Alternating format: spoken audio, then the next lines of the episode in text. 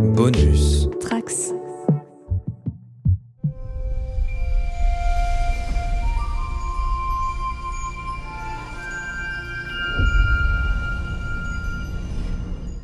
Bonjour à tous les trekkers et trekkies de toutes sortes, je suis le commandeur Guigui et je suis ravi de vous accueillir à bord de la station du Cadran Pop, le podcast sur Star Trek écoutable dans toute la galaxie et sur toutes les applications de podcast via le flux du coin pop. Bon alors cette fois je suis un peu fatigué, du coup j'ai un peu la flemme de préparer une intro, sans doute la même flemme qu'ont certains auteurs de Discovery à écrire leur scénario. Let's fly. I know there's been something on your mind. I've been trying to step outside my comfort zone, like little baby steps. Impact! Challenge myself. Heck! Go. Get inspired. Okay. yes! so fun. Today is about the very future of Starfleet. The anomaly has ignited old and new fears alike. So, typical day. Working.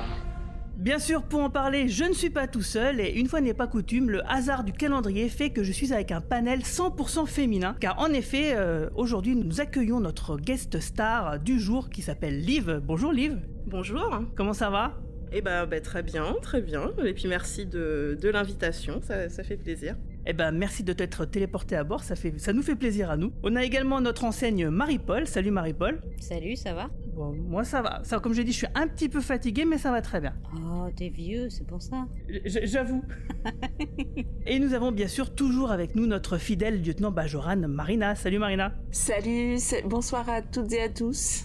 Moi aussi, je suis très fatiguée, hein, donc je risque de dire des bêtises ce soir. Pas de souci. En tout cas, bon, avant de parler des épisodes, on va quand même s'intéresser un peu à Liv, que nous accueillons pour la première fois dans le cadran pop. Donc du coup, Liv, c'est quoi ton premier contact avec Star Trek? Alors, eh ben, je pense que c'est comme euh, beaucoup de personnes qui sont nées dans les années euh, 80. C'était euh, avec... euh, ah, ça y est, c'est l'heure d'extro-mémoire. Avec euh, The Next Generation. Voilà, bah, ça passait à la télé. euh, à l'époque, euh, bah, j'étais encore en Guadeloupe. euh, donc... Bon voilà, je sais, je saurais même pas vous dire sur quelle chaîne ça passait. Ah, sur Jimmy. Alors nous, on n'avait pas cette chaîne-là parce que bon, euh, voilà, on n'a pas forcément les mêmes euh, bouquets. Euh, C'était, c'était une chaîne du câble, mais je, je saurais vraiment pas vous dire. Euh, mais en tout cas, voilà, quand ça, quand ça passait, euh, je, je me souviens que passer un épisode, peut-être des fois deux à la suite. Et puis euh, voilà, moi j'en avais jamais assez. euh, Je voulais, toujours en revoir. Mais euh, bon, bah voilà, c'est quand on est ado, vous savez bien, il faut batailler pour avoir la télécommande. euh, voilà, on choisit pas ce qu'on regarde. et puis, bah, je m'y suis remis en fait à l'occasion bah, du confinement et en fait de la sortie aussi de Dis- Discovery. Ça m'a rappelé, euh, enfin, c'est plutôt l'inverse.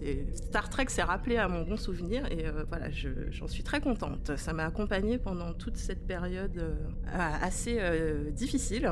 C'était l'occasion de s'évader un peu et bah, je suis tombée dedans. Voilà.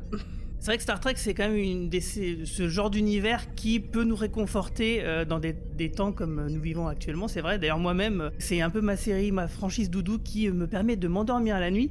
Euh, alors, du coup, est-ce que tu as tout vu de la franchise ou tu as encore des zones à explorer?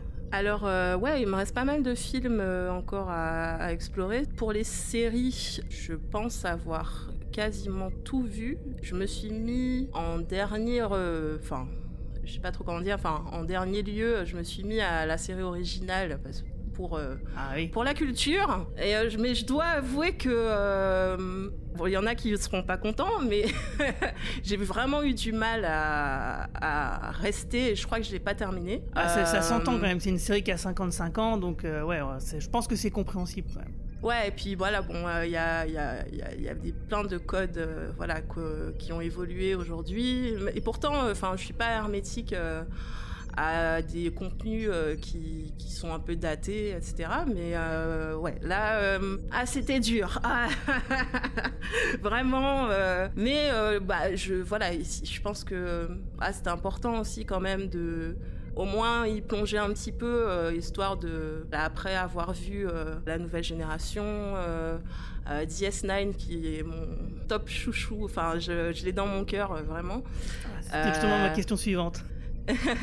Et voilà, enfin j'ai vu Voyager, euh, j'ai voilà, Disco évidemment, euh, Enterprise et T'aimes beaucoup Enterprise, toi, j'ai l'impression, non? Euh, c'est pas ma Alors j'ai pas le vocabulaire série, euh, mais enfin c'est pas ma, ma série préférée, euh, enfin de tous les Star Trek, mais euh, ouais, enfin du coup quand je l'ai vu, j'avais déjà vu euh, bah, toutes les autres. Moi je, ouais voilà, bon, j'ai passé un bon moment. Il y a plein de petits. euh, Enfin, moi j'aime bien le fan service. euh, ça- ça- T'as le droit, on ne juge pas. je l'apprécie, euh, voilà. Mais comme euh, je me souviens qu'on en avait discuté une fois, euh, voilà, si je devais euh, conseiller euh, à quelqu'un euh, qui ne connaît rien à Star Trek, euh, je conseillerais pas Enterprise, mais euh, voilà, ça se regarde. J'aurais des choses à dire, mais bon, on n'est pas là pour parler d'Enterprise.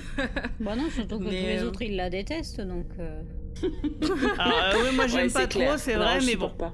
C'est loin d'être la meilleure série. euh, Enfin, la, la.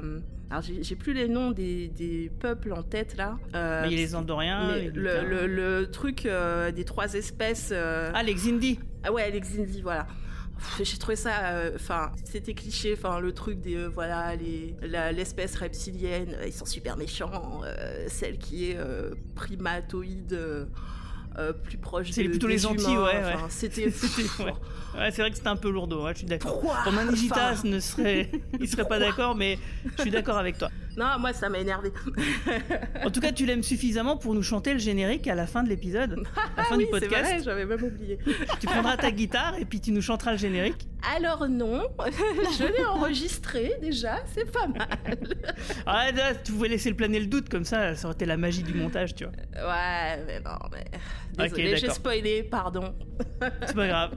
Et sinon, euh, du coup, c'est quoi ton film préféré? Euh, alors, euh, de mémoire là, de ce que j'ai vu, parce que je les ai pas tous vus. Alors, lesquels tu n'as pas vu Waouh, euh, il y en a plein. Ah, Alors, lesquels tu as vu plutôt? Alors ceux que j'ai vus là récemment, c'est euh, bah, ceux de J.J. Abrams. Alors faut pas me demander les titres parce que euh, je suis très nulle. Bah, t'as Star Trek, après t'as Into Darkness et après t'as Beyond. Euh, ouais, et ben du coup je pense que je crois que j'ai vu les trois. Pff, Mon préféré, je, je- franchement je saurais pas dire. En fait c'est pas les films qui me marquent le plus. Ah par contre je je sais que quand j'étais gamine, j'ai vu celui où on voit la rencontre, enfin le, le- le départ, le, enfin Zephram Cochrane euh, qui, Ah, Voilà. First Contact alors, voilà, celui-là, je sais que je l'ai vu euh, quand j'étais ado. avec les Et Borg. que euh, franchement, euh, ouais, et j'ai- encore des scènes en tête, alors que bah, les films de J.J. Abrams, euh, bon, on passe un bon moment, c'est divertissant et tout, mais c'est pas ce qui. Voilà, moi je suis vraiment. Enfin, c'est les séries qui. Et sinon, du coup, on parlait de Discovery tout à l'heure, bah, qu'est-ce que t'en penses de cette série maintenant qu'on en est à la saison 4 Ah là là, euh, franchement, je, c'est, en fait, c'est un peu, euh, c'est un sentiment mitigé parce que j'aime beaucoup Discovery.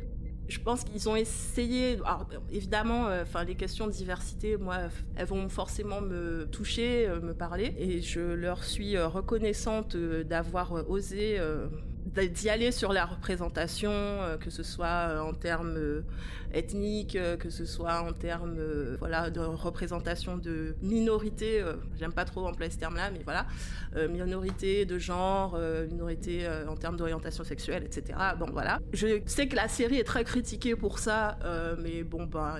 Ce qui est bizarre d'ailleurs. Ils n'ont qu'à boire de l'eau et tout va bien se passer.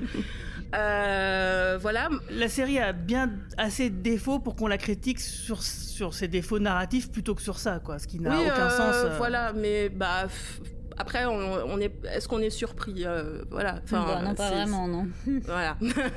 Vu les fandoms sur internet en 2021, oui, c'est sûr. Et euh, du coup, euh, sur ça, euh, voilà, forcément, voilà, il y a, y a plein de choses qui vont me plaire là-dessus.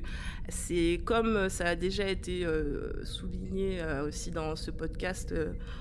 c'est une série qui est très belle visuellement, même si des fois, je trouve que c'est même un peu trop, un peu trop, trop beau, un peu trop bien fait. Il y a trop de bleu, trop de je, je sais pas si vous voyez ce que je veux dire. Après, euh, pour, je pense que pour séduire un nouveau public, euh, euh, voilà, habitué à d'autres codes visuels, peut-être. Voilà, Bah, c'est vachement mieux parce que sinon, euh, le carton-pâte et les pyjamas, ça va 5 minutes. Quoi. Non, moi ça marche à chaque fois. Mais meuf, mais parce que toi, t'es- tu regardais ça quand t'étais petite, mais quand t'as une nouvelle euh, qui débarque sur Star Trek, je suis désolée, mais les pyjamas, quoi. non, mais moi voilà, je c'est pour ça Je que. veux mon pyjama. Non, non, moi j'adore. Moi ça, moi, ça marche Ouais, à chaque mais fois. moi j'aime bien le truc Oh, rétro désolée, et je voyage mais à chaque ça que pardon désolée Désolée, je vous ai coupé, mais enfin bon. Il fallait recruter du nouveau public, et voilà, ils ont, ils ont fait euh, ce qu'ils pensaient. euh, Tout Tout à fait. Alors du coup, qu'est-ce qui te dérange dans Discovery? Je suis d'accord, mais euh, du coup, bah euh, après, on est d'accord que, enfin, c'est le traitement des personnages euh, par moment. Enfin, tu te demandes s'ils les aiment, quoi. Enfin, c'est. Ouais. Ouais, Est-ce que tu fais référence au Capitaine Burnout? Bah, pardon, j'ai pas compris. Ah non Je trouve c'est un bon jeu de mots, c'est un bon jeu de mots. Le Capitaine Burnout, est-ce que Oh, tu peux... bon, non. Non, en plus, je l'ai trouvé très bien dans cet épisode de- dont on va parler ce soir. Mais bon, donc euh, ouais, je, je- je pense que voilà, on, voit à peu près où t'en es euh, sur la série.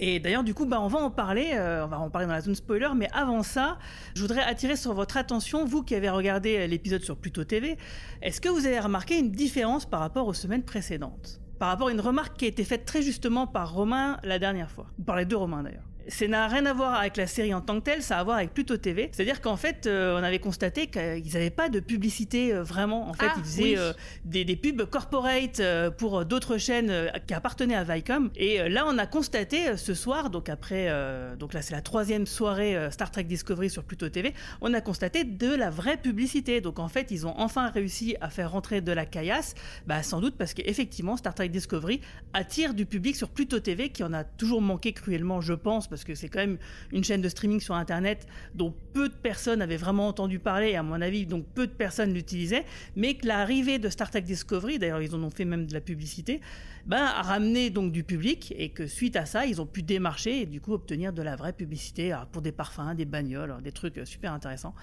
Et, euh, et donc voilà, donc euh, c'est quand même un petit indicateur que voilà Star Trek Discovery ça intéresse et d'autant plus que justement je crois que c'était la semaine dernière il y a eu une interview euh, du euh, directeur de, la Paramount euh, qui expliquait que depuis le, justement la stratégie d'avoir racheté les droits internationaux, enfin d'avoir récupéré les droits internationaux d'un Star Trek Dis- Discovery saison 4, euh, bah, ça s'avérait peut-être finalement donc une bonne une bonne stratégie puisque les pays où était lancé Paramount Plus dans Amérique latine, eh ben justement avaient n'avaient jamais eu autant de d'abonnements euh, qui avaient euh, été enregistrés au moment du lancement de la saison 4. Donc voilà, on se demandait qui va pouvoir s'abonner à Paramount Plus quand ça arrivera en France. Alors en France peut-être, on ne sait pas, mais en tout cas dans les autres pays du monde, ça a l'air de fonctionner, en tout cas d'après ce qu'on nous raconte. Et c'est le moment de rentrer dans la zone spoiler. Red alert! Killer is a Navarre citizen and a Coat Milat nun known as Javini. Her cohorts of mercenaries confirmed to be operating under her orders, thanks to the tracker we planted in the dilithium she stole.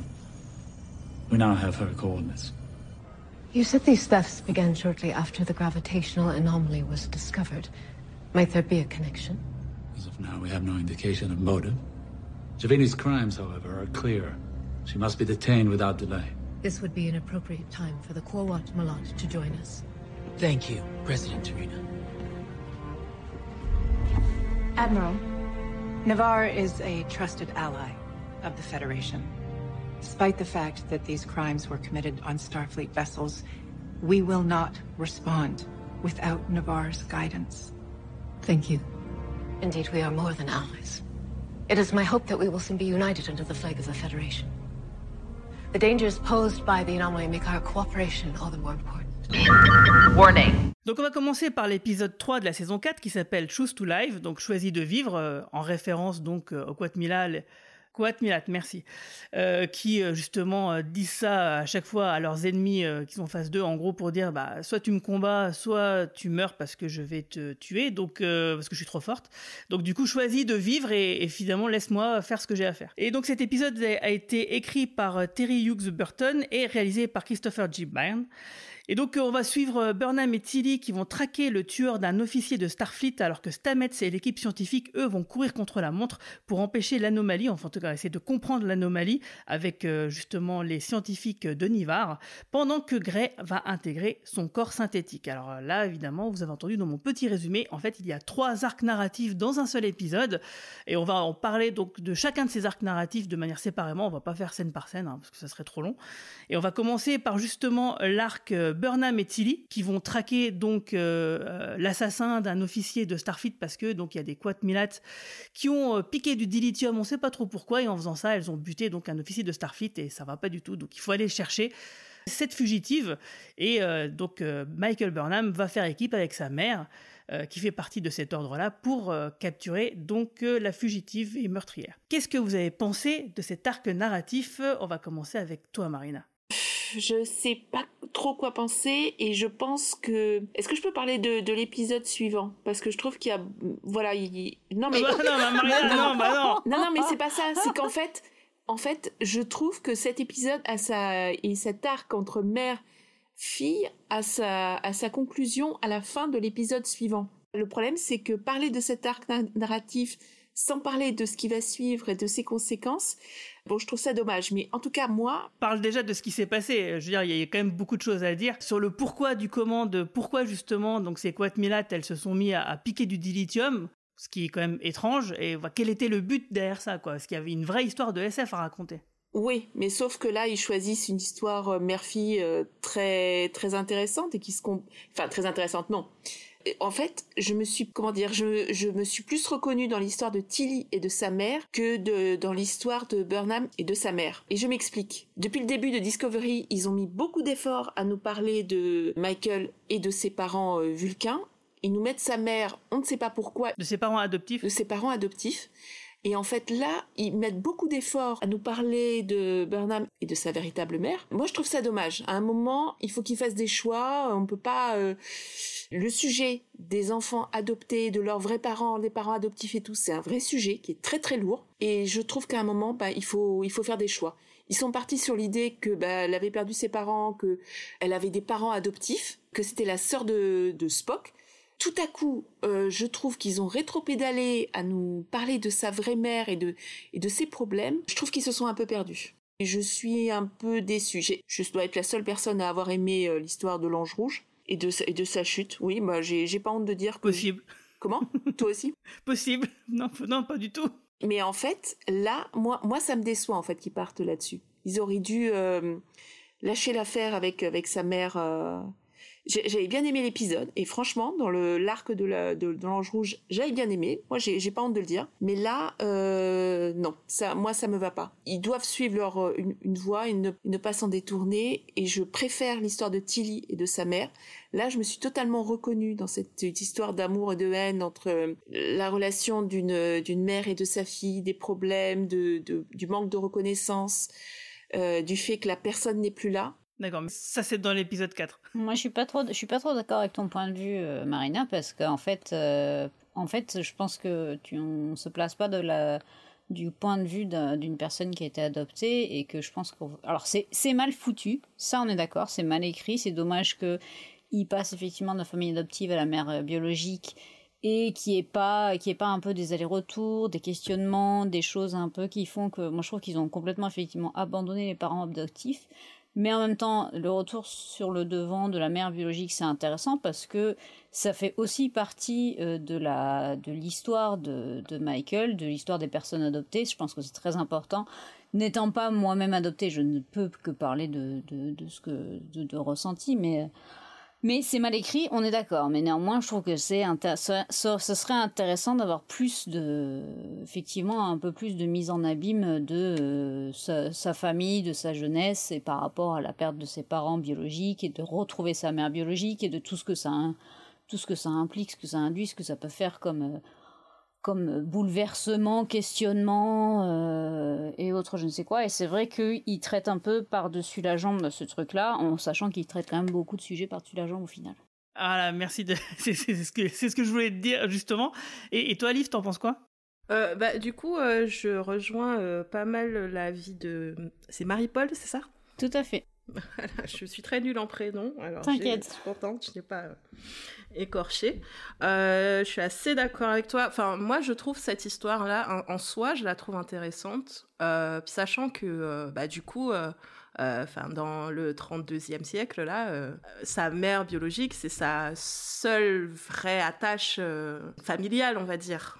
Donc, du coup, c'est compréhensible qu'on, que, qu'il cherche à traiter ce- cet aspect-là du personnage.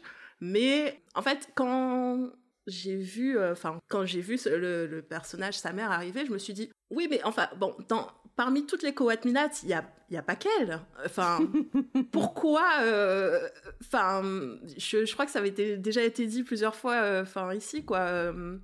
On dirait qu'il il force un peu les choses. Voilà, il faut absolument mettre ce personnage là, maintenant, pour traiter cette histoire là, maintenant. Alors que. T'as raison, parce qu'effectivement. Euh... Un autre personnage lambda aurait très bien fait l'affaire dans ouais. l'histoire qu'il nous a racontée, t'as raison.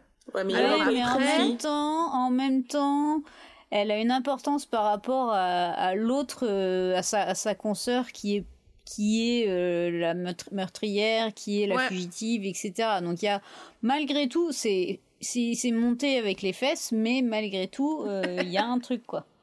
Bah, en fait, moi, ce que j'espère, c'est que du coup, cette histoire qu'ils ont introduite maintenant et qui a été euh, plus ou moins conclue, mais je pense que c'est. Enfin, j'espère que du coup, c'est une conclusion provisoire euh, qu'on a eue dans l'épisode 4 et que. Euh, euh, voilà cette euh, la place de sa mère euh, cette relation là enfin on va du coup l'explorer plus moi je trouve ça je la trouve intéressante je me dis enfin moi si j'étais à la place de Michael comment je, je réagirais voilà si je retrouvais brutalement comme ça ma, ma véritable mère. Et puis avec qui elle a enfin elle a des vrais souvenirs. C'est-à-dire que quand elle a été adoptée elle était déjà assez grande en fait. C'est une préado oui. voilà c'est ça.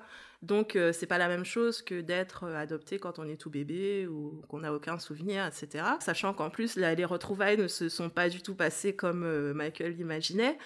Je trouve que c'est un sujet intéressant par rapport à, aux questions de, l'adoption. Euh, c'est pas complètement déconnant, mais voilà. Maintenant, euh, on attend un peu plus de subtilité. Alors.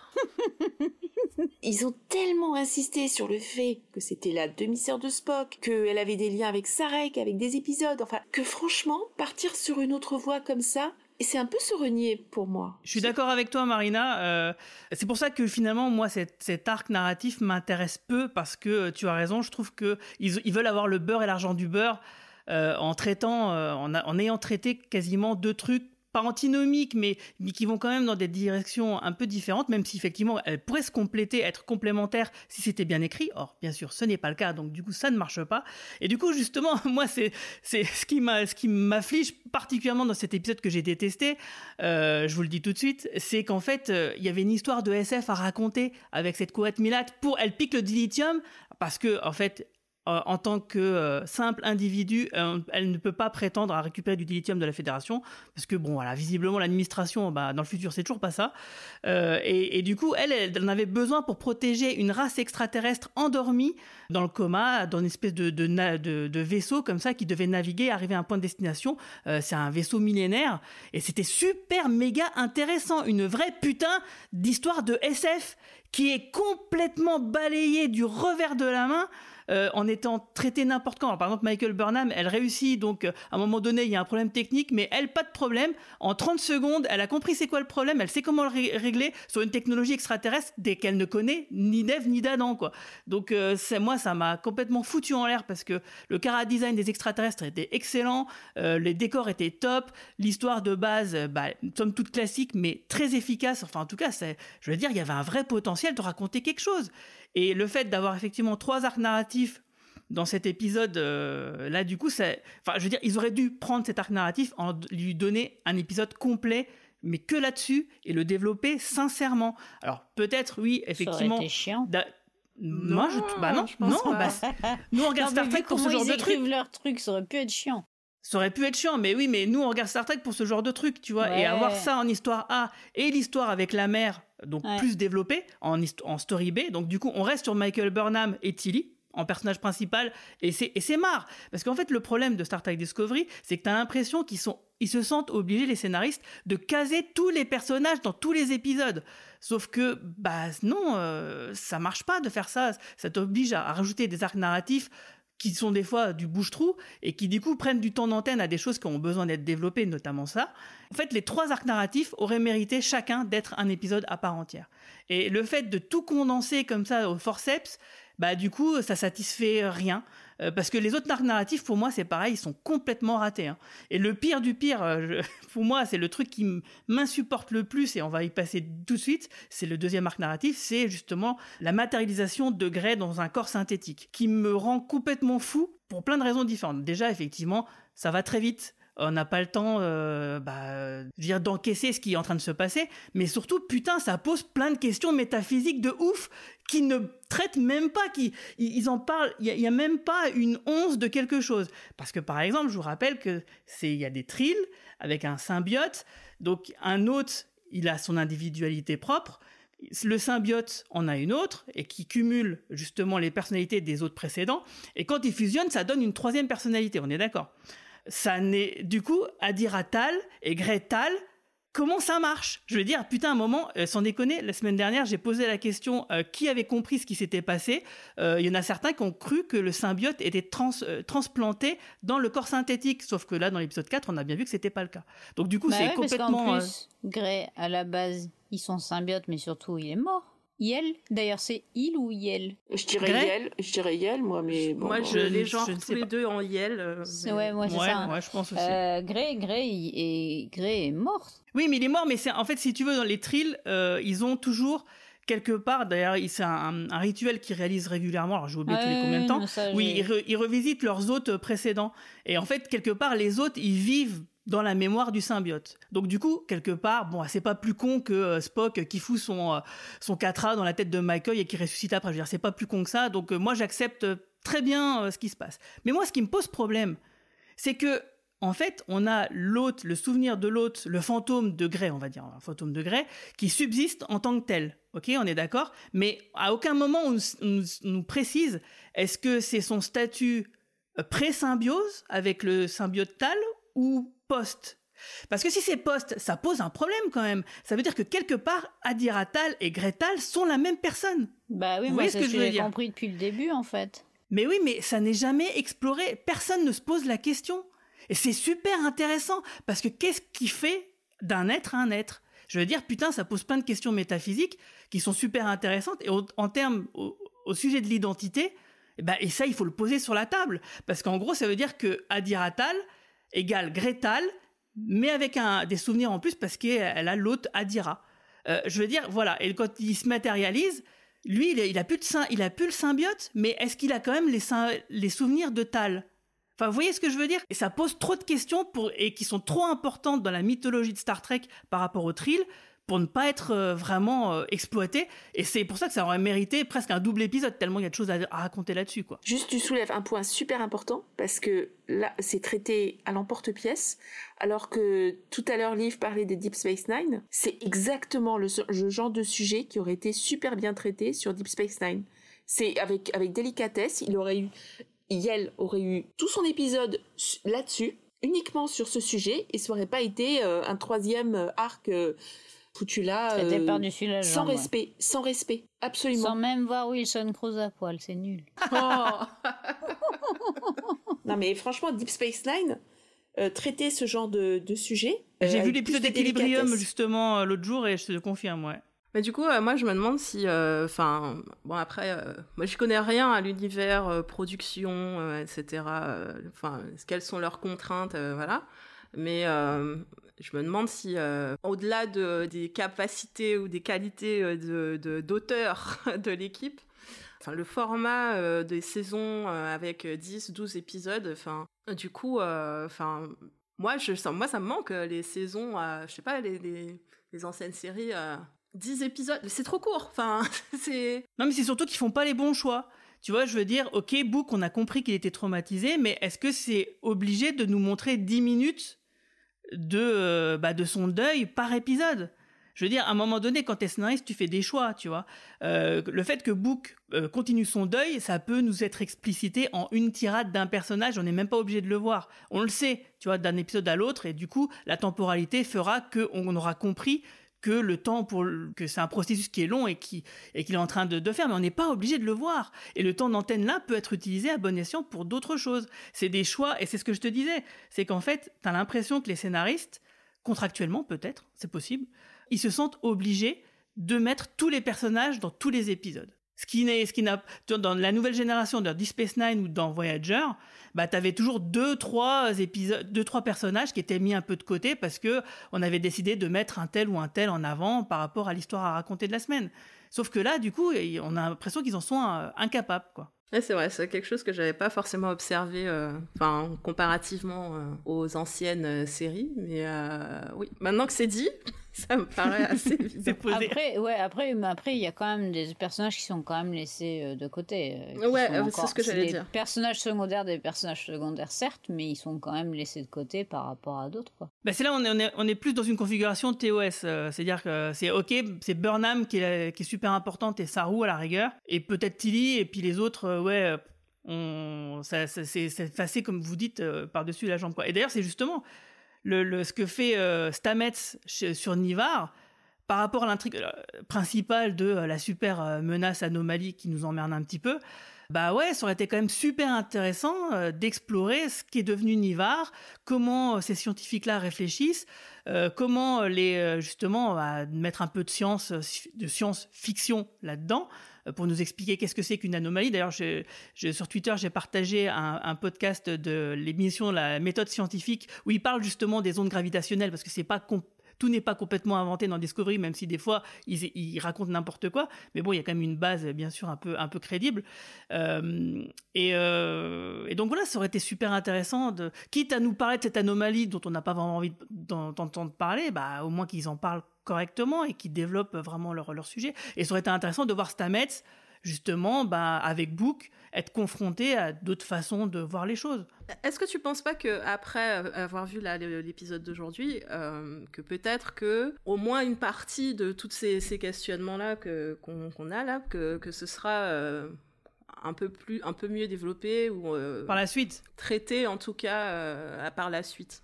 Bah oui, non, excusez-moi, mais l'anomalie, c'est quand même un truc qui est censé aller hyper vite, euh, menacer euh, des tas de planètes et de ouais, mais l'espace, c'est grand. Hein, oui, mais enfin, tout à coup, plus personne n'en parle, quoi. Ou alors. Bah si, bah si, ils en parlent. Si, ils en parlent. Non, mais ils, ils évoquent rapido, je suis désolée, pour une. Menace. Bah non, Stamets, l'arc de Stamets, c'est justement, il parle que de ça. Oui, alors vous parlez. Là, là oui, mais je parlais de l'épisode 4 en l'occurrence. Euh, ah, l'épisode 4, oui, oui, parce que justement. 4, on, va y on va y arriver rapidement à cet épisode 4. Donc, bref, ouais, on va conclure sur l'épisode 3 avant de passer au 4. Vas-y préciser un truc sur le sur Book. Il y a effectivement toute la partie de son deuil qui est importante, mais ce qu'ils font aussi comme travail, c'est qu'ils sont en train de l'intégrer de plus en plus, il se lie de plus en plus avec des personnages avec qui il avait aucune interaction. Donc ça permet aussi de faire parler des personnages pas juste de leur fonction, mais aussi de, de, la, de leur. Oui. De même, mais... euh, via Book. Donc, euh, c'est pas. T'as tout à fait raison, et c'est pour ça que je dis que, par exemple, les trois arcs narratifs de cet épisode 3 auraient mérité chacun un épisode complet. Et je veux dire, un épisode complet avec que Book et que Stamets euh, sur Nivar, bah moi ça me va très bien. Euh, faites-le les gars, faites-le. On n'est pas obligé de voir tout le monde tout le temps.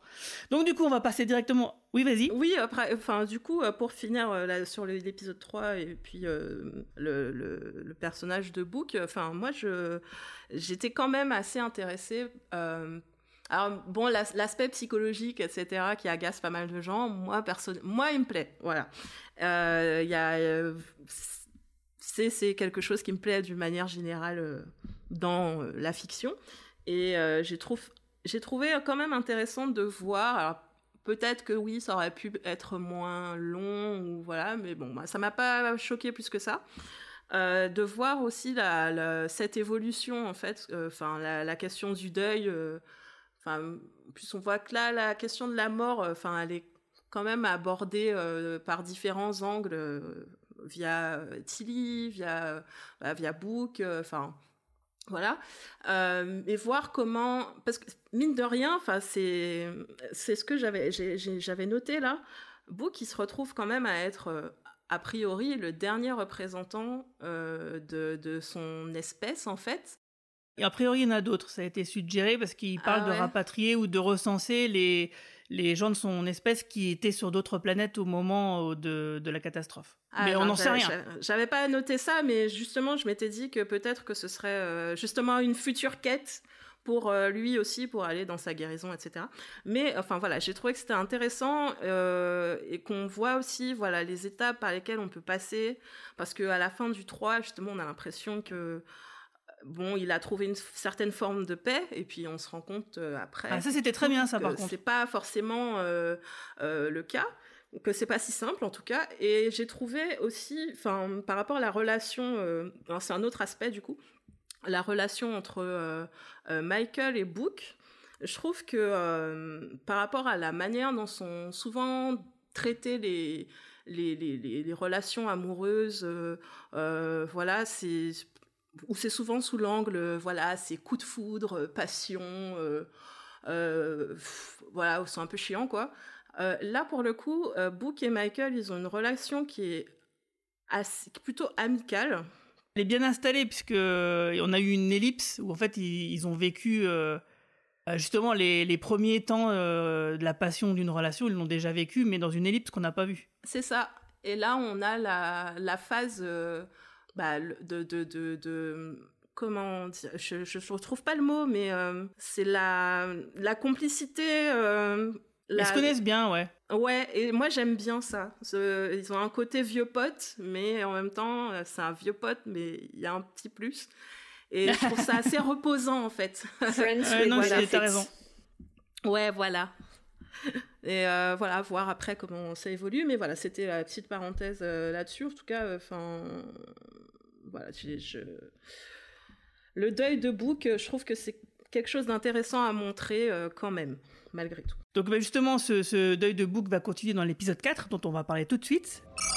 Lieutenant Tilly, Ensign Tao, welcome back to Starfleet Academy. Thank you, sir. It's an absolute honor. Uh, I honestly never thought I'd be asked to do anything like this. I was, I was the kid in class who was asked to stop talking. Uh, front row, hand up. That's me. Ensign Tall, you'll be on shuttlecraft 11. The other cadets are waiting there. Why don't you introduce yourself? yes, sir. Sounds good. Cadet Cho. Thank you for letting me bring Adira along. Uh, Dr. Colbert thought it could be beneficial. They could use a little work in the team building department. It's a problem we're seeing with all of our Starfleet cadets. That's why I'm consulting. They may be the best their worlds have to offer, but they grew up isolated and disconnected. Many of them find it hard to function as a team with individuals they don't already know especially those of species they've never encountered. But with the DMA, Starfleet needs personnel now more than ever. But if people can't even work together. Precisely. One might say that today's exercise is about the very future of Starfleet. Le titre, c'est All is Possible. Donc l'épisode a été réalisé par euh, John Ottman et euh, écrit par Alan McElroy et Eric euh, G. Robbins. Alors là, dans cet épisode, on va voir Tilly et Adira qui vont diriger une équipe de cadets de la Starfleet Academy dans une mission d'entraînement qui va prendre une tournure bien sûr dangereuse, hein, comme d'habitude. Et pendant ce temps-là, bah, Michael Burnham est entraîné dans des négociations tendues sur Nivar. Et bien sûr, donc on a aussi Book euh, qui continue son processus de guérison de deuil euh, avec euh, Culbert qui fait ici office de conseiller. Qui sont des scènes qui sont d'ailleurs très sympathiques. Bah, comment vous avez trouvé cet épisode? Parce que moi, je l'ai adoré celui-ci. Ouais, c'est plutôt, euh, plutôt sympa. J'ai adoré l'arc, euh, enfin l'histoire de Tilly et Adira. J'ai trouvé que ça fonctionnait très bien et comme j'ai dit tout à l'heure, je me reconnais tout à fait dans le genre de personne qu'est Tilly, le côté toujours positif, toujours gay, essayant d'arrondir les angles et de que tout le monde travaille euh, de manière collaborative.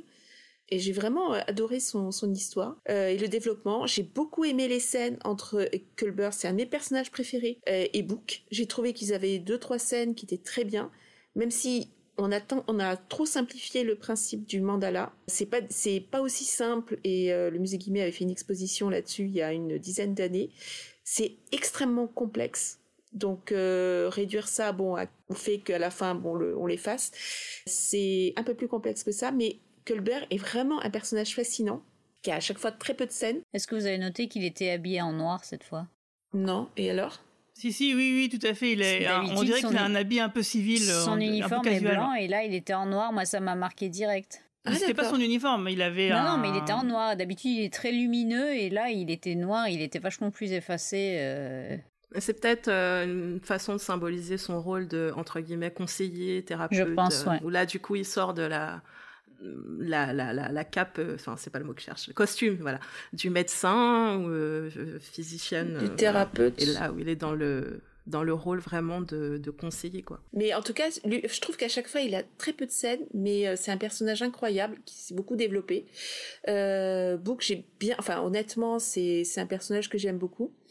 Et par contre, alors les, les négociations à la, on avait l'impression d'être au siège de de l'ONU ou de Bruxelles. Euh, de Bruxelles, oui. Oui, voilà, Bruxelles. Honnêtement, euh, là par contre, j'ai moins adhéré. Brexit. Ouais. Oui, le, oui, oui. Non, alors c'est ça. Alors j'ai pensé au Brexit. J'ai pensé, alors je me suis dit mince. Euh, je me dis ça y est, Nivar c'est les Anglais, ça y est, ils nous cassent les couilles, ça y est, super. et, et j'ai trouvé que ça, ça, se voulait House of Cards ou le. Ou, ah oui, c'était nul. Mais ça, ça j'ai pas aimé en fait. Le côté négociation, ah les politiciens. Ah non, c'était hyper, je trouvais ça hyper facile. Encore Michael qui dévoile encore une nouvelle corde à son arc. Moi, ça, ça m'a un peu saoulé. Bah, vous êtes dur. Moi, je suis team Liv. Vas-y, Liv. Bah, pour le coup, euh, je trouve que là, euh, c'était pas, euh, enfin. alors oui, par rapport à tout ce qu'on a eu avant, où elle est toujours, toujours au centre, she saves the, she saves the day. Captain Burnout. bon, on pourrait se dire euh, oh ils nous refont le coup. Mais là pour le coup j'ai trouvé que c'était euh, bah, d'ailleurs j'ai marqué j'ai trouvé que c'est c'est ça se tenait et que bah oui en fait euh, comme souvent on pourrait se dire à la présidente elle aurait pu choisir quelqu'un d'autre nana et tout. Mais bon c'est quand même le personnage principal pas juste oui à un moment donné il faut l'accepter c'est clair. Assise dans son fauteuil et dire pas. en avant on conteste voilà. pas qu'elle ait été Mais, choisie. du coup pour le coup ça lui donne, ça va lui donner une autre dimension aussi, où elle va peut-être aussi devoir apprendre à, mettre euh, de l'eau dans son vin, à moins agir. Euh, alors, je pense que elle agira toujours euh, selon son instinct, mais à prendre l'intérêt général avant ses élans, enfin, je sais pas si vous voyez ce que je veux dire. Avant, oui, son impulsivité. Exactement, voilà. Ouais. Et, et, aussi apprendre, puisque quand tu es dans un, un rôle comme ça, euh, bah, diplomatique, en fait, euh, tu, tu... il y a des choses, parfois, bah, ça marche pas. et j'espère en tout cas que, euh, du coup, ils vont la confronter à des... Parce que là, elle a réussi à, à jouer son rôle d'intermédiaire, en fait. Euh, comme la présidente en fait l'avait planifié. Voilà. D'ailleurs, moi j'aime bien. Euh, je, je, pense qu'il y a un truc qui est en train de se nouer entre elles deux, une relation. Euh, ouais, je sais pas encore trop ce que ça va donner, mais je trouve j'ai trouvé ça intéressant à voir. Euh, une sorte de cordialité en même temps am amical un peu enfin ouais mais je, un peu cou à couteau tiré quand même sous la table ouais voilà mais moi je suis, je suis tout à fait de ton avis hein. j'ai trouvé que pour une fois parce qu'en fait le problème de t'avais dit justement sur, dans un tweet que j'avais trouvé très intéressant c'est que tu te demandais euh, quand est-ce que euh, on allait toujours demander à Michael Burnham de euh, se de prouver voilà. de prouver sa légitimité alors et à ça je t'avais répondu bah autant tant que les scénaristes seront mauvais. Euh, et pour deux, pour deux raisons. Parce qu'en fait, le problème de Michael Burnham, la façon dont elle est écrite dans les histoires, c'est que euh, même quand elle a tort, elle a raison. Parce que les scénaristes sont tellement mauvais, dans certains moments, euh, c'est que, je veux dire, c'est tiré par les cheveux, ça marche pas. Je veux dire, Michael, elle est dans des situations inextricables où ce qu'elle fait ne peut pas fonctionner, mais euh, le scénariste a décidé que c'était le cas quand même, donc du coup ça fait deux sex machina. Personne n'adhère. Je veux dire, la majorité des fans, justement, euh, ils sont quand même, je veux dire, à un moment donné, ils hurlent face à des trucs comme ça, et souvent à juste titre, parce que voilà, c'est mal goupillé.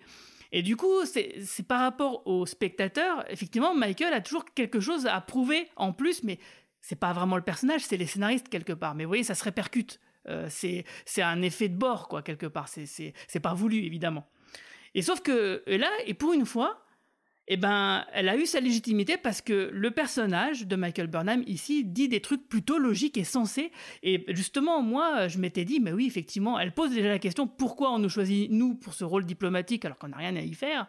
Et moi, je m'étais dit, euh, bah oui, mais en fait, euh, tu es originaire de Vulcain, enfin, as, quelque part, euh, tu as un pont là-dessus, euh, tu peux servir d'intermédiaire. Donc, du coup, les raisons qui sont explicitées à la fin de l'épisode, moi, je les avais comprises déjà comme ça, ça me semblait logique, mais effectivement, il y avait un doute, et même Michael Burnham sans doute, et, effectivement, j'ai trouvé ça très malin de d'essayer de, de placer quelqu'un au centre, pour dire qu'en fait, les deux présidentes, elles avaient envie de faire euh, l'accord de, mettre Nivar dans la fédération, bien évidemment, mais le problème, c'est que chacune de leur côté, elles avaient des factions euh, politiques casse-couilles euh, qui, voilà, les obligeait à aller à l'encontre de ce qu'elles voulaient faire. Et elles étaient obligées de le faire parce que sinon elles perdaient ce soutien-là et leur légitimité à elles politique. Donc voilà, c'est un truc politique à la con bien connu. Hein. Mais du coup, effectivement, ça a fonctionné plutôt bien, c'est simple.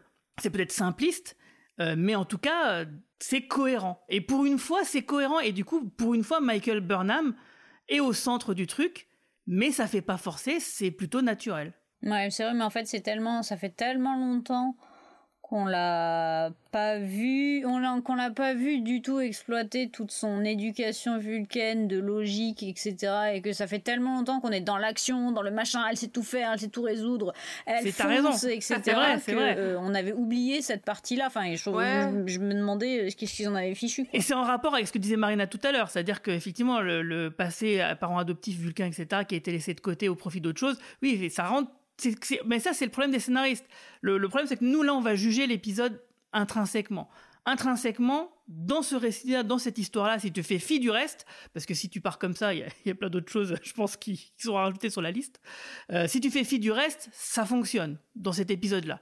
Mais c'est vrai, mais, mais, mais oui, t'as raison. Voilà. Ah, Moi, La construction du personnage a tellement changé, enfin, tellement varié d'une saison à l'autre. Mais là, du coup, on se dit, on, peut essayer d'avoir. C'est vrai, je suis peut-être trop optimiste, mais on peut dire, alors enfin, ça va dans le bon sens. Donc, euh, on va pas s'en plaindre. Après, elle est peut-être aussi plus apaisée, c'est moins le bordel, malgré la, la nouvelle anomalie euh, qui menace la, galaxie, les galaxies. Euh, peut-être qu'effectivement, comme elle est plus posée, qu'elle a Book, qui malgré, malgré son deuil, etc., est là, son équipage ça va, elle est enfin capitaine, ses ambitions ont été assouvies.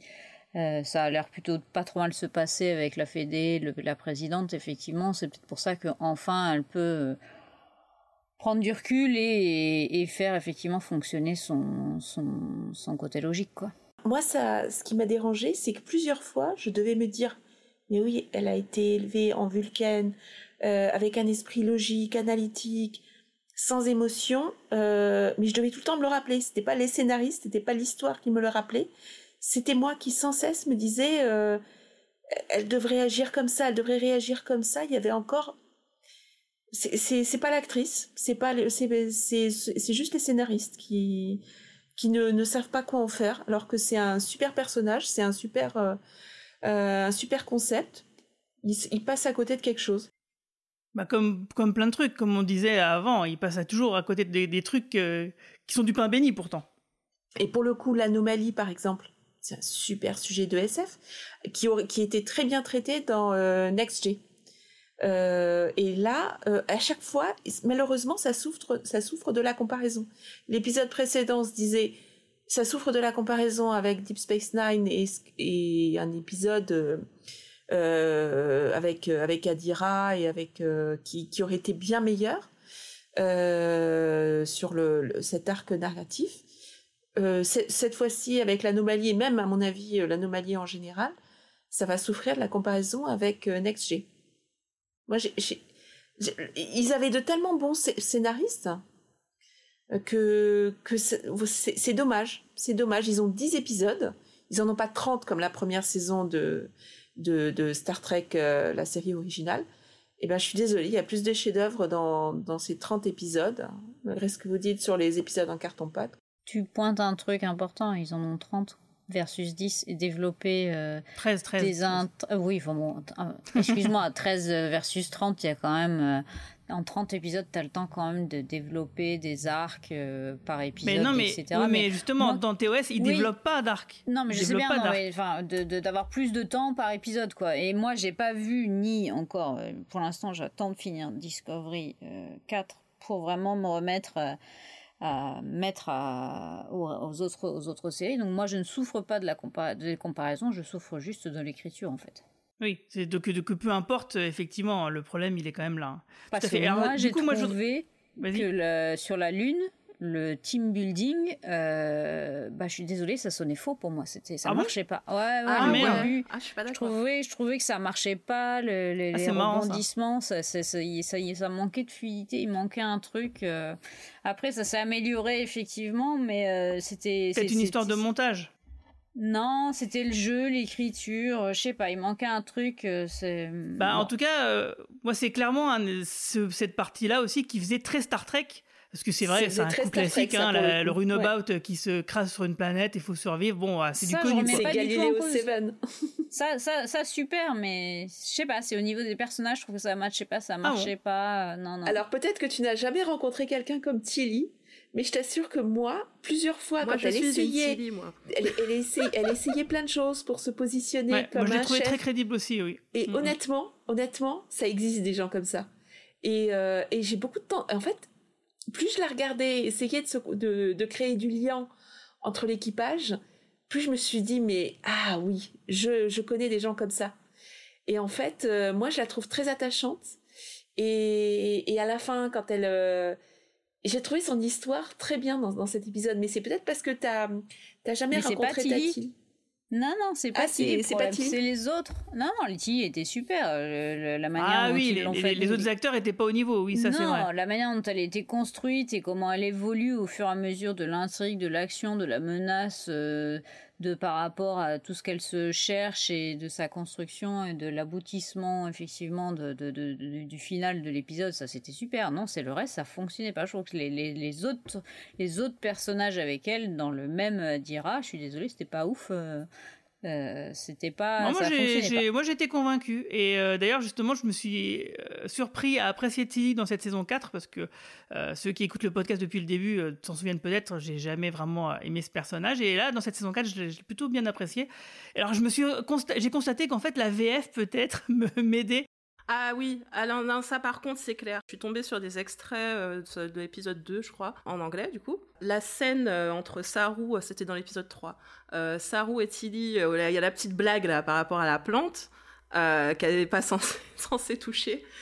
Ça sonnait vachement bizarre enfin, en français. Et en VO, j'ai trouvé que c'était beaucoup plus. Enfin, elle, a l'air beaucoup moins excentrique, même si. Elle n'est pas du tout excentrique en anglais. Justement, justement, c'est ce que je dis. Bah, moi, c'est le contraire. En anglais, moi, j'ai trouvé mieux en VF. Euh, plus, j'ai trouvé mieux en euh, VF. C'est pour ça, ah. c'est bizarre. c'est ça que je voulais entendu, dire. pardon. Ce que je disais, c'est qu'en fait, moi, c'est le contraire. C'est que je trouve que la VF euh, m'aidait à mieux. Alors, je sais, enfin, je sais pas si c'est la VF ou si c'est simplement les épisodes qui sont un peu mieux écrits par rapport à certains personnages. Mais Michael Burnham et Tilly qui, ont, qui m'énervent souvent, bah, en VF, parce que moi, je suis obligé de la regarder en VF sur Pluto TV. Et eh ben, je les trouve beaucoup moins énervants en fait. Ah ouais, c'est marrant ça, le niveau du ressenti.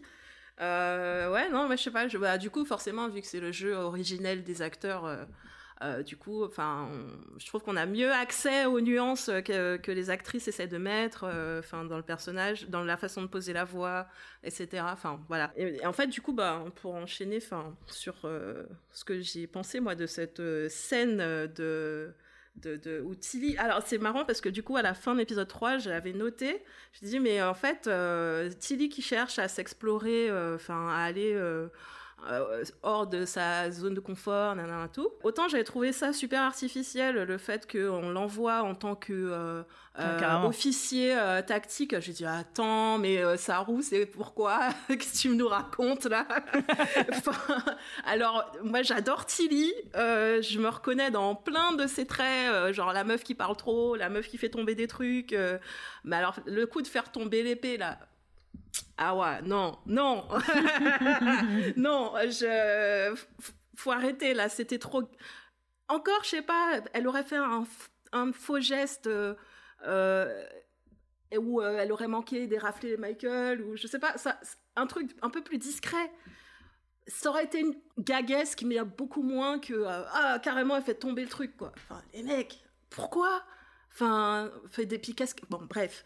Et je me suis dit, mais pourquoi est-ce qu'il lui propose pas, euh, vu que euh, Starfleet Academy euh, réouvre, pourquoi est-ce qu'on lui propose pas, ben, soit, j'en sais rien, une formation continue, un truc où elle pourrait aller apprendre de nouvelles choses, explorer un autre aspect de ses compétences ou l'envoyer dans sur une, autre mission. Enfin, je sais pas. Euh, je me et, là, j'ai trouvé que du coup, ce qu'on a eu là dans l'épisode 4, où on l'envoie euh, en tant qu'instructrice, et j'ai trouvé ça super malin. Et je me suis dit, mais ouais, mais, mais c'est ça en fait. Et j'étais super contente pour elle.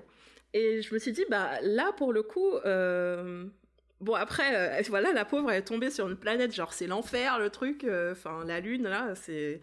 Je me suis dit attends, donc il y a des monstres, il y a aucune machine qui, ils peuvent utiliser aucune machine, c'est, c'est on tombe de Caribe dans Scylla, ça s'arrête pas. à un moment je me suis dit mais c'est peut-être un peu too much, et, et après, après tout pourquoi pas? Hein, euh, voilà, c'est l'espace. Euh, il y a des trucs euh, bizarres. Enfin, voilà, des créatures cheloues. puis après tout, ils ne sont que de pauvres bipèdes qui font pas plus d'un mètre 80 maxi. Donc bon, ben pourquoi pas. et moi, j'ai bien apprécié en fait ce, cet arc là. Enfin, si on peut appeler ça un arc parce que en plus ça donne l'occasion euh, un truc qui moi qui me manquait à la fin de la saison 3 où je m'étais dit bah voilà euh, bah la chaîne d'émeraude elle est détruite. Euh, ils en ont on avait un peu l'impression que oh bah ça y est les méchants ils sont plus là la fédération reprend sa place tout va bien et on voilà moi il me manquait quelque chose quoi. Je me disais mais enfin qui sont ces peuples euh, du du du, du 32e siècle comment ils interagissent entre eux euh, comment euh, enfin la chaîne d'émeraude elle devient quoi les Orions dans tout ça du coup ça va être quoi leur place et on a eu du coup des prémices de ça avec la scène de, discussion à un moment où voilà leur vie est en jeu mais où chacun tout en se présentant en fait il présente nous donnent un aperçu en fait de leur euh, de, leur monde, de leur euh, culture. Enfin, voilà, c'est un c'est un aperçu, c'est voilà. Mais, déjà bien. Ça, voilà, moi je trouve ça sympa et pareil, j'espère, j'espère, j'espère que euh, ça va, ça annonce de futurs développements plus ben voilà, bah là on, revient dans Star Trek quoi, les trucs qu'on aime dans Star Trek, euh, découvrir d'autres peuples, euh, euh, voilà le côté politique aussi. Enfin, bah, c'est vrai que, du coup c'est un épisode qui fait vraiment Star Trek pour moi et, et j'ai remarqué un truc qui est un peu amusant, c'est que dans la saison 2, l'épisode qui faisait le plus Star Trek, c'était l'épisode 2. Euh, je sais pas si vous vous souvenez où tu avais Pike qui partait avec un détachement sur une planète d'anciens humains qui, qui avaient été mis là. Et dans, la saison 3, bah, c'était euh, l'épisode 3 où justement il retournait sur Terre et puis qu'il y avait justement euh, des humains qui se faisaient passer pour des extraterrestres pour euh, attaquer la Terre, enfin des trucs comme ça. Et, puis bah, dans la saison 4, c'est l'épisode 4, donc peut-être dans la saison 5, ça sera l'épisode 5 qui fera le plus Star Trek, on sait pas, on verra. on verra. en tout cas, j'étais assez. Moi j'ai vraiment aimé cet épisode. Mais alors, du coup, est-ce qu'on va revoir Tilly après? Parce que bah, c'est une vraie question. Hein, moi, j'avais presque envie de pleurer. J'étais là, oh, mais quoi? Elle part en même temps, Saru, on avait l'impression qu'il allait partir aussi à la fin de la saison 3. Et puis bon, vous voyez, donc, euh, à mon avis, on la reverra, bien sûr. Bah, il y a intérêt. Parce que oui, euh, comme disait Romain Brami, justement, parce qu'on en avait discuté un peu de cet épisode avant de lancer l'enregistrement du podcast, euh, c'est qu'il disait que par, avec cette histoire de Starfleet Academy, bah, c'était bien la preuve qu'on pouvait développer une saison 4 sans avoir besoin d'une grosse menace cosmique pour développer des bonnes histoires. Parce qu'en fait, finalement, nous, ce qu'on attend, euh, bah, c'est des histoires comme ça, en fait. Est-ce que vous avez quelque chose à dire pour conclure? Parce que là, on va conclure. Moi, j'ai beaucoup aimé, je, je réitère ce que j'ai dit, j'ai beaucoup aimé ce que Tilly dit sur sa mère, sur le fait que, ouais, moi j'ai été extrêmement touchée, parce qu'en fait, on peut se battre avec sa mère, on peut être en conflit avec sa mère, on peut, il peut se passer beaucoup de choses, c'est vraiment pas des relations faciles. Et en fait, ce qu'elle dit que, bah, que sa mère n'est plus là, qu'elle peut plus la voir, moi ça m'a touchée, parce que ma mère, elle est plus là depuis, euh, depuis 7 ans. Et en fait, euh, il y a beaucoup de choses, voilà. Et moi, je n'ai pas une relation facile avec ma mère. Et tout ce qu'elle a dit, tout son comportement dans cet épisode, que ce soit dans ses positions de, je vais dire manager entre guillemets, et sa relation avec sa mère, mais je me suis reconnue mais mille fois. Et, j'ai été touchée par euh, l'humanité du personnage en fait. Mm. Je me suis dit c'est et, pourtant Tilly c'était vraiment pas mon personnage préféré dans les deux premières saisons. Mais là la manière dont elle était écrite, on peut dire beaucoup de choses sur les scénaristes, mais là euh, c'est j'ai été touchée par euh, par ce qu'ils ont fait. Voilà. Ouais, Tilly, ça reste un des personnages les plus intéressants euh, depuis, euh, depuis le début de la série et, et je trouve qu'ils ont vraiment réussi à lui apporter de la, une espèce de mi-conclusion, parce qu'on va espérer qu'elle revienne ou qu'on la revoie et que ce soit pas vraiment une conclusion terminée et qu'elle soit plus là, mais qui est vraiment hyper intéressante. ou alors elle, elle se foire complètement et ça la saoule l'enseignement. Et non, non, non. ou alors autre idée, spin-off. Non. Bah, ça serait intéressant. Mais non, je rigole, je rigole, je rigole. J'y crois pas, mais on n'y croit pas des masses, quoi. et euh, et euh, non, non, écoute, euh, c'est c'est cool, quoi. on va voir ce que ce que ce que ça donne. Est-ce qu'ils vont, est-ce qu'on va faire des parallèles entre l'académie avec Tilly et ou est-ce qu'on va vraiment continuer à se concentrer sur sur Michael et, et le et ce qui se passe dans le dans le vaisseau quelque part, Adira et Tilly devenaient un petit peu redondantes euh, dans leur place au sein du groupe. Alors peut-être que c'est aussi une façon de lui donner donc une autre stature euh, et que quand elle reviendra, elle sera un peu changée et du coup euh, un peu plus complémentaire par rapport au reste du groupe. Et toi, Liv?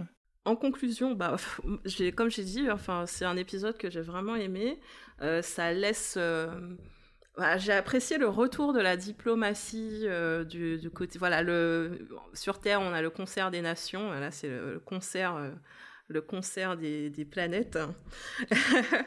et j'ai vraiment, c'est, quelque chose qui me manquait là euh, depuis le début de, Disco. Et là, je, suis, vraiment très contente que là, depuis les deux derniers épisodes, là, ça semble assez clair. Enfin, en vrai, depuis depuis euh, le premier en fait.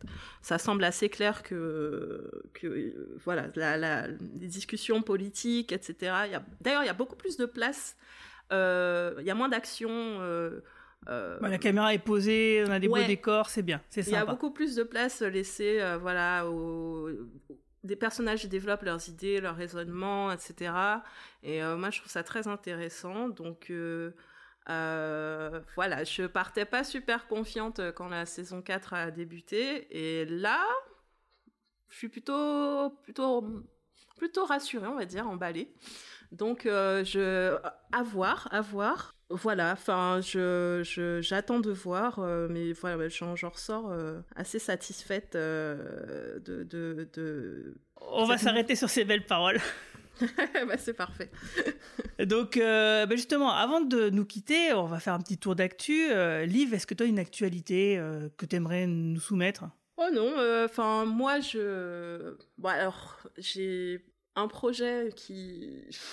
J'avais commencé à travailler dessus en début d'année. Ça, malheureusement, la santé et plein de choses ont fait que pour l'instant, c'est en stand-by, mais j'aimerais euh, créer un podcast euh, qui parle du handicap. Ah. Voilà. Et euh, mais voilà, ça me demande beaucoup, beaucoup de travail, beaucoup de recherche. Et je ne sais pas du tout quand ça sortira. mais je pense que je vais baisser un peu mon niveau d'exigence et je vais peut-être voilà, me lancer, même si au niveau de la forme, ce sera pas aussi bien que ce que je voulais faire. Mais euh, voilà, j'aimerais bien euh, créer un espace où on parle du handicap, mais plus sous un angle politique et pas trop euh, sous l'angle témoignage ou. ouais, je vois. Ouais. voilà. Eh ben, écoute, si tu as besoin de conseils, n'hésite pas, hein, on est là. Eh bien, c'est avec plaisir. Et voilà, donc pour l'instant, je, je, ne sais pas quand ça sortira, mais c'est mon chantier de 2022. Ça, c'est clair. On guettera ça avec, euh, avec impatience. D'ailleurs, justement, j'en profite pour, pour dire que je fais moi-même un podcast sur le handicap, mais par rapport à, à Cap Emploi, et donc c'est plus tout ce qui est administratif et euh, les dossiers à remplir, qu'est-ce qu'il faut faire, qu'est-ce qu'on peut obtenir ou pas. Et ça s'appelle Allo Cap Emploi. Donc si ça vous intéresse, vous pouvez y jeter un œil. Il y a justement Roman Nigita qui euh, qui fait un petit épisode un peu spécial avec moi il y a pas longtemps. C'était les séries, le, la représentation du handicap dans les séries télé. Oui, c'était très intéressant d'ailleurs. Et je t'ai pas répondu et il faudra qu'on en reparle. D'accord, bah avec plaisir. Euh, je, je, suis tout oui pour tes retours. Et toi, Marie-Paul, quoi de neuf? Eh bien, écoute, euh, je peux enfin en parler puisque ça va, ça va être publié euh, le 21 décembre. Je fais une série euh, pour Matin, quel journal, la, série Instagram. et donc, le premier épisode de la série va sortir le 21 décembre. Et je suis trop contente. Bravo. Merci. Et, du coup, tu fais quoi? Je fais la partie, je suis co-scénariste avec ma co-autrice et je suis aussi la, comme c'est une, on va parler euh, de fesses. Très bien, ça je suis, je suis la, la, la partie, euh, la, la madame euh, qui vérifie les infos et qu'on raconte pas de bêtises, ce genre de choses, quoi. Ah, on veut l'URL, hein, tu nous l'enverras. Oui, Bah, oui, matin, clair, quel journal sur Instagram. euh, vous pouvez déjà vous abonner parce qu'il y a plein de super séries. C'est des séries euh, de bande dessinée. Ah, voilà, oui, ok. Parce que moi, je connais pas Matin, c'est quoi? Matin, c'est le, c'est le, c'est le compte de Dargo. Ah, d'accord, d'accord. Euh, l'éditeur euh, de bande dessinée qui euh, parce que Matin quel journal c'est tiré de C'était pas pilote? C'est pilote tout à fait voilà c'était j'avais j'ai le, Ah, le d'accord. mot sur le nom de la langue et euh, et donc ça fait ça fait plusieurs euh, ça fait quoi? Ça fait un an et demi presque deux qu'ils ont Que tu qu'elle puisque c'est euh, c'est une éditrice qui a lancé le, le projet où elle fait des séries de strips euh, séries 5, 10 euh, épisodes sur plein de sujets différents euh, et notamment pas mal environnement mais pas que, des sujets sociétaux aussi, des sujets souvent drôles. euh, et donc nous on fait une série sur les enfin sur le cul et mais euh, très bien, dans un prisme quand même euh, un, un prisme rigolo quand même. Ah, super. Voilà, franchement, là, c'est tu m'as Avec- chauffé. Et donc avec ma co-autrice qui est Gali. On lui fait un petit coucou si elle nous écoute, on sait jamais. Et toi, Marina? Eh ben écoute, figure-toi que pendant la semaine du handicap, euh, euh, le comité inclusion et diversité de ma boîte dont je fais partie a organisé un escape game sur le handicap dans les séries télévisées pour sensibiliser Ah, les, euh, les salariés au handicap. Et j'ai animé deux escape games, voilà, où on devait bien. trouver euh, qui, euh, quel héros avait tel handicap et euh, et voilà. Et en fait, il y avait une, dès qu'on le trouvait, il y avait une petite fenêtre pop-up qui, euh, qui s'ouvrait et expliquait le, le handicap dont souffrait euh, le personnage. Et on a découvert que plein de séries euh, extrêmement populaires avaient un personnage euh, qui Ah souffrait de handicap. Donc, euh, donc voilà, c'était très intéressant et instructif. Et comme ça, les, les, les collaborateurs étaient sensibilisés à- au handicap. Eh sinon, ben, Du coup, en piqûre de rappel, tu peux leur envoyer mon podcast, du coup. ah bah, bien sûr. Et et, euh, et sinon, euh, mon, mon actualité euh, brûlante, c'est bien sûr le cosplay que je vais faire avec Cyril Michael, dès- où on sera tous les deux déguisés en Orion Slave Girl. Donc voilà, pour le prochain podcast en présentiel. Non mais arrête, ne dis, ne dis pas ça. Il y a des, je vais recevoir des mails, des gens qui vont me demander des photos. Donc non, c'est une blague. Et Marina plaisante. Et je suis sûre qu'il y a tout, le monde va te demander des photos de Cyril Michael, pas de moi. Mais évidemment. Mais moi je veux voir Cyril Michael en Orion. euh, mais Marina, tout le monde veut, mais tout le monde veut voir Cyril Michael, même moi. Mais non, c'est une blague et il ne le fera pas. Oh, Petit joueur, c'est un petit joueur. Moi, je le mets au défi. Moi, je le je mets au défi. hyper déçue. Et j'espère qu'il va relever le gant. Ouais, on verra bien. bon, en tout cas, euh, nous, au Coin Pop, on a quand même une grosse actualité. Euh, bah, la semaine prochaine, vous avez une semaine spéciale pirate. Euh, D'ailleurs, justement, où j'ai fait un épisode spécial du cadran pop sur les pirates Orion, justement, avec Cyril Michael, où on vous parle de cette race extraterrestre et euh, de tout ce qui la compose, mais aussi de toutes les autres races de pirates qu'on a pu rencontrer tout au long de la franchise. Bon, alors, c'est pas, on n'a pas fait la totalité de ce qui existe, hein, on a fait quand même seulement les, les plus connus. Alors bien sûr, vous pouvez aussi retrouver un podcast qu'on a sorti euh, il y a pas longtemps sur la filmographie de Quentin Dupieux et je vous invite à l'écouter parce que moi je suis très content de ce podcast qu'on a réalisé avec Quentin et on a aussi le podcast sur Ghostbusters Afterlife que j'ai fait avec Céline et bien d'autres que je vous invite à aller écouter et n'hésitez pas aussi à aller regarder ce que fait Manu parce qu'en ce moment il est sur YMCU avec euh, des podcasts d'analyse sur la série Hawkeye qui est sur Disney+. Donc on a vraiment beaucoup, beaucoup, beaucoup de podcasts à vous faire écouter. Donc euh, j'espère que vous êtes bien abonnés au Coin Pop. Et d'ailleurs j'en profite parce qu'on oublie toujours de le dire. N'hésitez pas à partager, à commenter, à liker, à faire des, mettez des notes, mettez des commentaires parce que bon, ça, ça- on en a plein, euh, on a plein de bonnes notes, c'est bien, ça nous fait, ça nous fait plaisir. Mais rajoutez des commentaires aussi parce que c'est aussi notre carburant, c'est ça qui nous fait euh, continuer les podcasts avec autant d'entrain. Et ce que tu n'as pas dit, excuse-moi euh, Guigui, ce que tu n'as pas dit, c'est que pour tout nouvel abonné, une photo d'un des membres Ah du, du quadrant pop en Orion Slave Girl sera envoyée. Non, non, non, j'ai pas signé pour ça. Attends, attends, j'ai pas vu les petites lignes dans le contrat quand on m'a fait Allez. Ah dans bon le quadrant. Marie-Paul, t'es pas au Salut tout le monde, longue vie et prospérité. Bonne nuit. Bonne nuit, merci. Bonne nuit.